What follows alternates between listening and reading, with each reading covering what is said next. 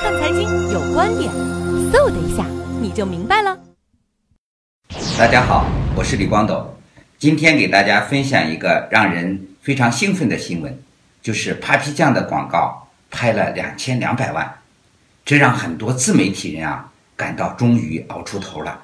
原来自媒体的广告这么值钱。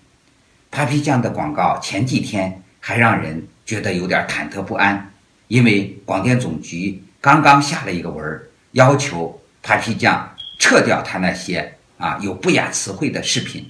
我们知道 Papi 酱的视频里，如果把不雅视频、不雅的词汇啊全都啊给撤掉了，真的没有什么好看的。所以啊，Papi 酱这次也算是冲破了层层的艰难险阻。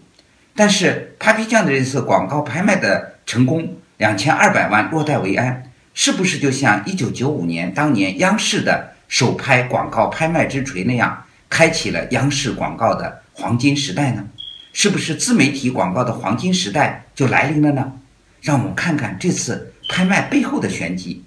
我们都知道啊，这个优酷啊投了逻辑思维，而逻辑思维呢是 Papi 酱拍广告拍卖的主推手。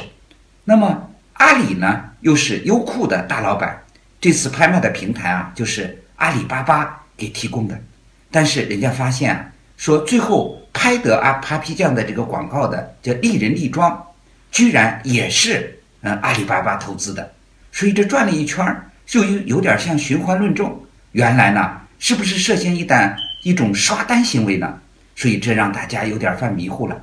在互联网时代，尤其是移动互联网的自媒体时代，充满了各种各样的喧嚣，也充满了各种各样的事件营销。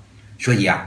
历来是买的没有卖的精，在在这次拍卖之前，很多的观察家就说，如果真的有一个大品牌来投资 Papi 酱的广告，说明 Papi 酱的广告终于可以登堂入室了。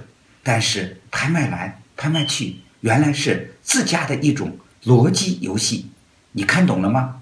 谢谢大家收看今天的有观点分享。